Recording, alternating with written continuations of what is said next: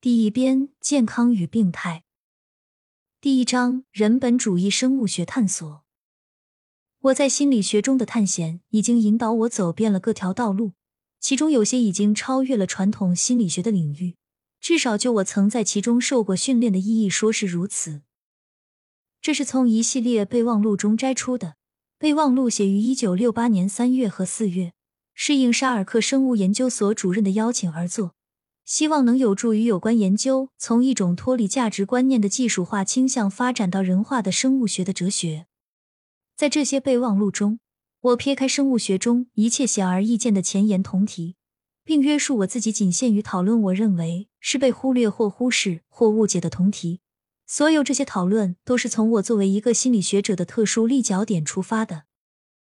在三十年代，我逐渐对某些心理学问题产生了兴趣，并发现那时的经典科学体系——行为主义的、实证论的、科学的、脱离价值观的、机械形态的心理学，不能解答或有效处理这些问题。我提出，合理的疑问并不得不设想另一种研究心理学问题的方法来解除我的疑问。这种研究逐渐变成一种总括的哲学，它属于心理学，属于一般科学，属于宗教、工作、管理，以及现在也属于生物学。事实上，它已变成了一种世界观。心理学今天已被扯得四分五裂，实际上可以说已经成为三个或更多分离的、互不交流的科学或科学家集团。第一是行为主义的、实证论的、客观主义的、机械论的集团；第二是起源于弗洛伊德和精神分析的一整套心理学；第三是人本主义的心理学，这是由心理学中许多分散的小组织合并成的一种统一的体系。我想谈论的正是这第三种心理学。我理解这第三种心理学包括第一和第二种心理学。并曾创造在行为主义之上和在弗洛伊德学说之上等词来描述它，这也有助于避免那种半吊子的和价值对立的二骑士的倾向。例如，不是赞成弗洛伊德学说，就是反对弗洛伊德学说。我是弗洛伊德派的，我是行为主义派的，我是人本主义派的，而且实际上我还正在发展一种可以被称为第四种心理学的超越心理学。在这里。我是谈我自己的看法，甚至在人本主义心理学家中，有些人倾向于认为自己是反对行为主义和精神分析的，而不是把这些心理学包容在一个更大的超坐标的结构中。我认为，他们有些人在他们对于经验的新的热心中，正在反科学甚至反理性的边缘徘徊。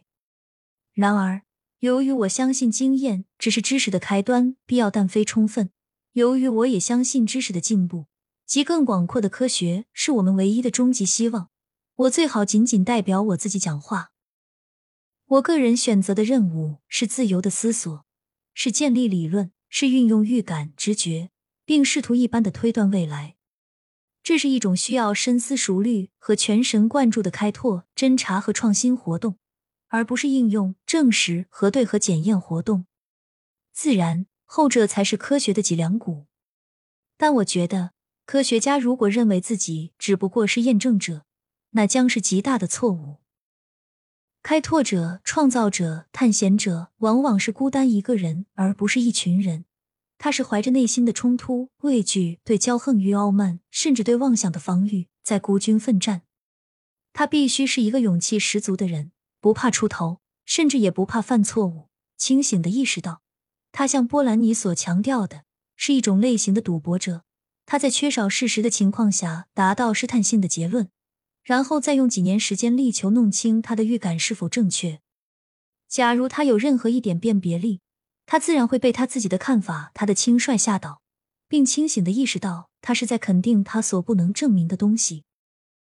正是在这一意义上，我提出了个人的预感、直觉和断言。我认为一门规范生物学的问题是不能逃避或回避的，即使这会引起对全部西方科学史和科学哲学的怀疑。我确信，我们从物理学、化学、天文学承袭的那种摆脱价值的、价值中性的、价值回避的科学模式，虽然在这些领域内要保持论据的纯净，并排除教会对科学事业的干扰是必要的和合乎需要的，却完全不适合对生命科学的研究。这一摆脱价值的科学哲学，对于人类的问题，甚至更显然是不适合的。在这里，个人的价值观念、目的和目标、意图和计划，对于理解任何人，甚至对于科学预测和控制的人文目标，都是极为重要的。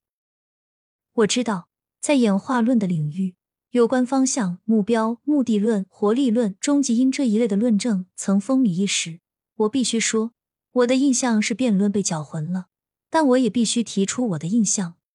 我认为，在人类心理学的水平上讨论这些问题，能使争论的焦点更明确、更不可回避。现在仍有可能拉锯式的辩论进化中的自然发生问题，或纯偶然配置是否能说明进化的方向。但我们讨论人类个体时，这样的广泛谈论已不再可能。我们绝对不可能说一个人变成一位名医是纯粹出于偶然。是时候应该认真考虑终止采取任何这样的看法了。至于我，我已经厌恶这种关于机械决定论的辩论，甚至根本不愿陷入这种辩论。优良样品和成长尖端统计学，我建议要讨论并最终研究如何利用选出的优秀样品、高级样品作为生物学的试金。这样来研究人种所具有的最佳能力。举几个例子，如有一次在探索调查中，我曾发现，自我实现者及心理健康、心理上优越的人，是较好的认识者和知觉者，甚至在感觉水平上也可能是如此。例如，倘若他们证明能更敏锐的区分颜色的细微差别等等时，我也不会感到惊奇。我曾组织的一次未完成的实验。可以作为这种生物学试金实验的一个模型。我的计划是用当时能够利用的最佳技术——精神病学的交谈、投射测验、操作测验等等，在布兰代斯大学对每一新生班进行总体测试。在每个班级的总体中，我选出百分之二最健康的、百分之二中等的和百分之二最不健康的学生作为被试。我们的计划是让这三组被试得到一组大约有十二种感觉的、知觉的和认识的工具，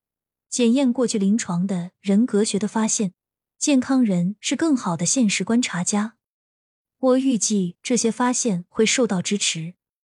我的计划是继续追踪这些人，不仅看大学的四年，在大学里我能对大学生活各个方面的实际操作、成就和成功和最初的测试评分进行相关研究。我还认为也有可能建立长期跟踪研究，由一个长期研究组领导进行。这种组织可以延续到下一代再下一代。我们的想法是最终证实我们关于健康的看法，追踪全组直到他们生命的最后。有些问题是明显的，例如长寿、对身心疾患的抵抗力、对传染病的抵抗力等等。我们也期望这种追踪能揭示不能预见的特征。这一研究在精神实质上和特曼的研究很相像。特曼在四十年前在加利福尼亚选择了一些高智商儿童，在许多方面对他们进行测试，持续进行了几十年，直到现在。他的一般性发现是，智力优越的儿童在其他每一方面也优越。他用巧妙手法得出的推论是说，一个人的一切合乎需要的特性都是正相关。这一类研究设计意味着统计学概念的改变，特别是选样理论的改变。我在这方面坦率支持的是我称之为成长尖端的统计学。我的名称是从这样的事实得来的：最大的遗传作用是在一个植物成长的尖端发生的。像有些青年人说的，那就是作用的所在。假如我问，人能做什么？这个问题，我宁愿向这一人数很少的选出的优越小组提出，而不是向总体提出。我认为，人类历史上享乐主义价值论和伦理学说的所以失败，主要原因是哲学家们牢牢的把病态动机的快乐和健康动机的快乐拴在一起，并得出一个平均数等于疾病与健康的混淆。优良样品与腐败样品，善于选择者与不会选择者。生物学上健全的样品与生物学上不健全的样品等等的混淆。假如我们要回答人类能生长到多高，那么很明显，最好是挑选出已经长得最高的人，并研究他们。假如我们要知道人能跑多快，那么计算出总体样本的平均速度是没有用的。较为适当的办法是搜集奥运会金牌获得者的资料，看他们能够达到的成绩。假如我们想知道人类精神成长、价值成长或道德发展的可能性，那么我仍要坚持，只有研究我们最有德性、最懂伦理或最圣洁的人，才能有最好的收获。我认为这样说大体上是公平的。在人类历史的记载中，人性的一面一直是论述不足的。人性的最高可能，实际上总是被低估。甚至当优良样品、那些圣贤和历史的伟大领袖人物能够作为研究对象时，也有太经常的诱惑，认为他们不是人，而是超自然的天才。人本主义生物学和良好社会，现在已经很清楚。人的最高潜能，只有在良好条件下，才有可能在较大规模上实现。或者说的更直接些，优秀的人一般将需要一个良好的社会作为成长的环境。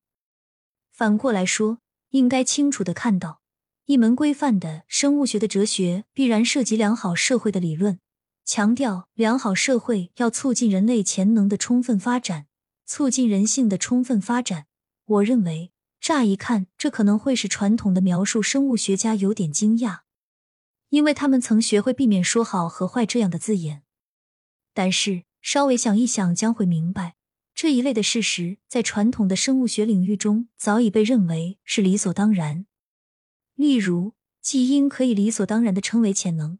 它们能通过种质自身中、细胞质中、有机体中以及有机体自身所处地理环境中的直接环境的作用。实现或者不实现。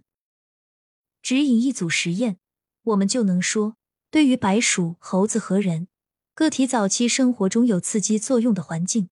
对大脑皮层沿着我们一般会称为合乎需要的方向发展，产生十分特殊的影响。在哈洛的灵长目实验室进行的行为研究达到了同样的结论：被隔离的动物丧失了种种能力，超过了一定点，这些丧失往往变得不可挽回。杰克逊设立在巴尔港的实验室的研究发现，让狗脱离人的接触，在旷野中和在野狗群中撒野惯了，会丧失驯化的可能，再也不能变成可供玩耍的小狗了。最后，假如印度儿童由于食物中缺乏蛋白质，陷于无可挽回的脑损伤，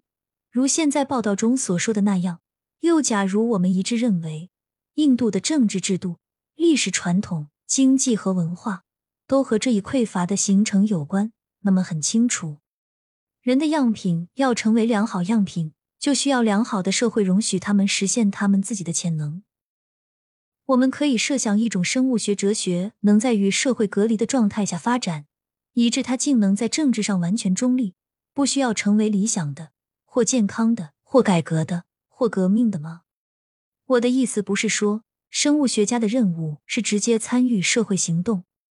我认为这是一个个人意图的问题，并且我知道，却有某些生物学家出于对他们知识被废置不用的愤懑，不得不涉足政治，使他们的发现能够生效，但完全和这种状况无关。我向生物学家提出的建议是，他们应该认识到，一旦他们接受了对人种或其他物种的规范研究，一旦他们把发展良好样品作为他们的责任承担下来，那么。研究所有那些能导致良好样品发展的条件，以及限制这种发展的条件，也同样成为他们的科学责任。显然，这意味着走出实验室和进入社会，